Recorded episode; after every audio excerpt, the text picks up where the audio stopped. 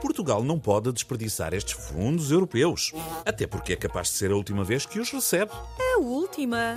A União Europeia vai fechar a torneira, Porquê? porque Portugal já recebeu os fundos suficientes para se desenvolver. Ai, foi. Sim, já se teria desenvolvido caso os fundos tivessem sido bem geridos. Oh, isso é um bocado abusivo. Então agora tínhamos de gerir bem os fundos.